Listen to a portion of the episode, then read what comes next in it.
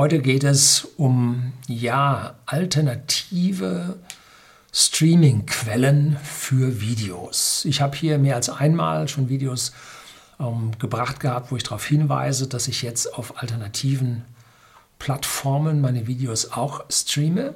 Und da ist es dann vollkommen logisch, dass ein User hingeht und sagt, ähm, warum sich irgendwo eine Plattform suchen? Man kann doch seine Videos selber hosten. Das ist doch heute alles gar kein Problem mehr.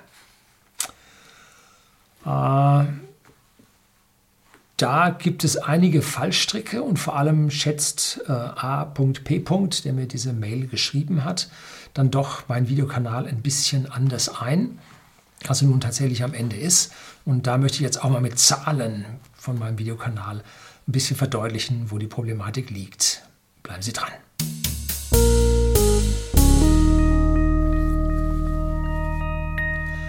Guten Abend und herzlich willkommen im Unternehmerblog, kurz Unterblog genannt. Begleiten Sie mich auf meinem Lebensweg und lernen Sie die Geheimnisse der Gesellschaft und Wirtschaft kennen, die von Politik und Medien gerne verschwiegen werden.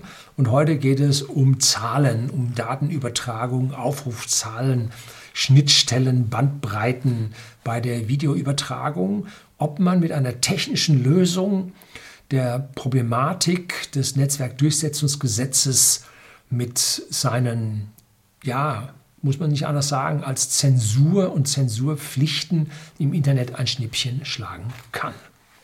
So, jetzt schreibt also er, vielen Dank noch einmal für Ihre Antwort auf meine vorige E-Mail zum Thema Gold. Ja, manchmal kommen wir vor wie Dr. Sommer. Ich hoffe, Ihnen geht es trotz der aktuellen Lage gut. Jo, mir geht's gut. Ich schreibe Ihnen, weil ich aufgrund Ihres neuen Videos, in dem Sie auf alternative Videoquellen hinweisen, sehr um Ihren Kanal besorgt bin.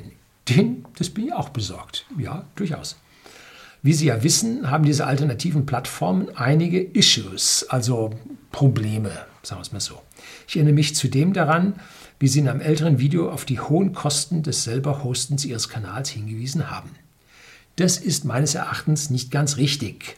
Laut Social Blade haben Sie zurzeit knapp eine halbe Million Videoansichten pro Monat. Gehen wir von einer Videogröße von 100 Megabyte aus, ergibt sich hieraus ein Traffic von 50 Terabyte pro Monat. Ich persönlich habe im Rahmen meiner Arbeit bereits mit dem physikalischen, mit dem ja, physikalischen Servern bei Hetzner vergleichbare Größenordnungen für andere Zwecke völlig problemlos abfrühstücken können. Bei Hetzner haben diese Server kein Traffic Limit. Ähm, Hetzner ist, ich glaube, die sitzen in Thüringen und sind einer der ja, mittlerweile mittelständischen äh, Hoster in Deutschland und immer noch in Familienbesitz. Ich habe mit dem Herrn Hetzner also auch schon persönlich gesprochen. Aber war Tag der offenen Tür, bin ich hingefahren. Ja, komme ich nachher noch zu Hetzner. Ähm, meines Erachtens handelt es sich bei den 50 Terabyte pro Monat auch um eine sehr konservative Schätzung. Vermutlich liegt der wahre Traffic weitaus darunter.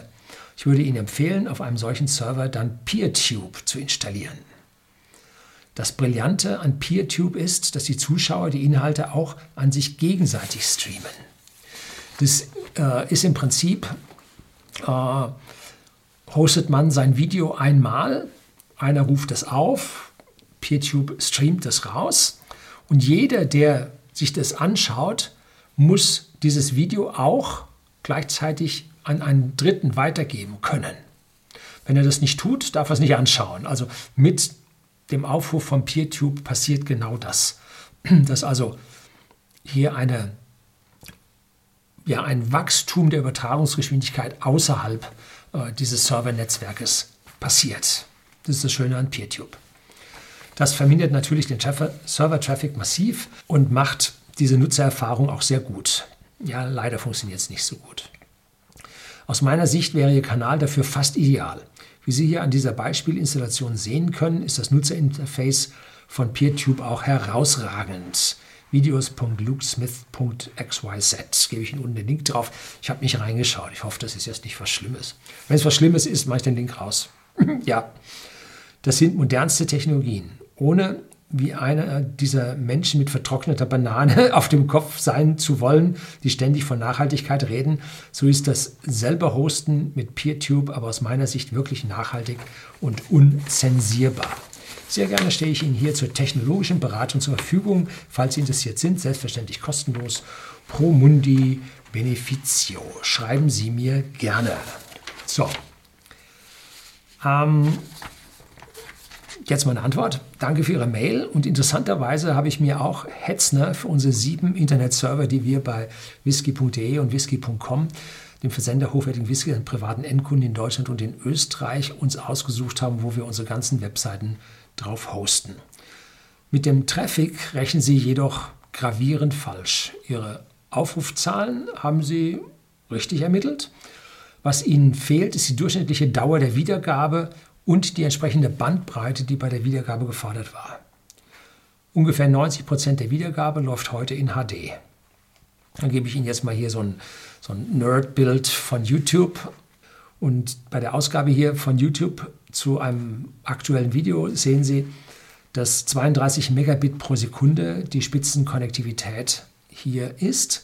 Und die Auslastung darunter hinter Activity zeigt also deutlich weniger. Und aus dem Router habe ich also dann die exakten Zahlen rausgeholt und da habe ich einen Traffic von 1,6 Megabit pro Sekunde. Zu dem, was ich da generiere und YouTube rüberschicke, kommt da also verdammt wenig wieder zurück. Ne? Die komprimieren heftig.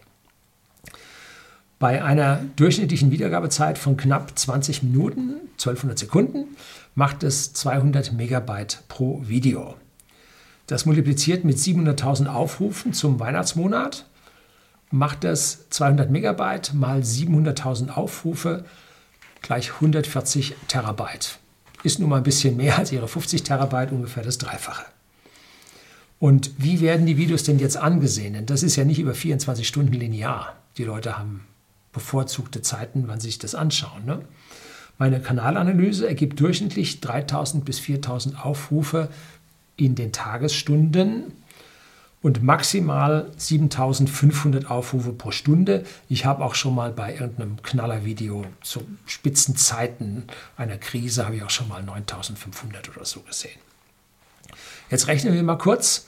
7500 Aufrufe mal 200 Megabyte durch 3600 Sekunden, die die Stunde hat, macht 420 Megabyte pro Sekunde und das bei ungefähr 10 Bit mit Start, Stop Bit und Overhead und so weiter, ungefähr 4,2 Gigabit pro Sekunde. 4,2 Gigabit pro Sekunde. Das ist also schon heftig. Man könnte sagen, fünf Rechner mit einer Gigabit-Schnittstelle und einem ordentlichen Load Balancing obendrauf bei Hetzner und es klappt. Ja, so einfach ist das nicht jeder von diesen Servern müsste ja einen eigenen gesonderten Anschluss im Switch haben und würde nicht in einem Segment liegen, wobei Hetzner typischerweise so eine Reihe Server hintereinander liegt auf einem Switch und von dort geht es dann mit Glasfaser weiter. Und wenn Sie jetzt diese fünf Server in einer Bank, in einem Rack haben, auf einem Switch laufend, äh, dann kriegen Sie da nicht die 5 Gigabit, da kriegen sie genau die 1 Gigabit des Anschlusses, mehr nicht. Und dann haben sie auf diesem Segment typischerweise noch weitere Server drauf. Also die Bandbreite ist nicht garantiert. Man gibt ihnen zwar eine Flatrate äh, von, von den Übertragungsmengen, limitiert sind sie aber über das, was auf ihrem Segment ist ne? und nicht, was auf ihrer Schnittstelle los ist. Das Bottleneck ist also die Netzwerkgeschwindigkeit und nicht das Datenvolumen. Dieses WebTorrent habe ich mir also auch schon mal angesehen. Und die Lastverteilung auf mehrere Schultern, dass die also weiter übertragen müssen, das hat schon was. Ne?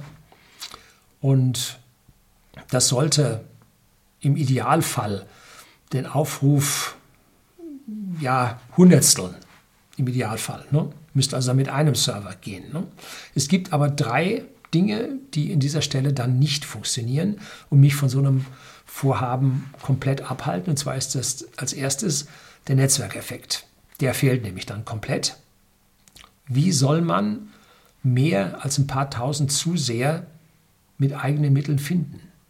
Bei YouTube schlägt der Algorithmus einen vor. Wenn man ein gutes Video hat, die Leute schauen sich das an, zack, schlägt YouTube das vor.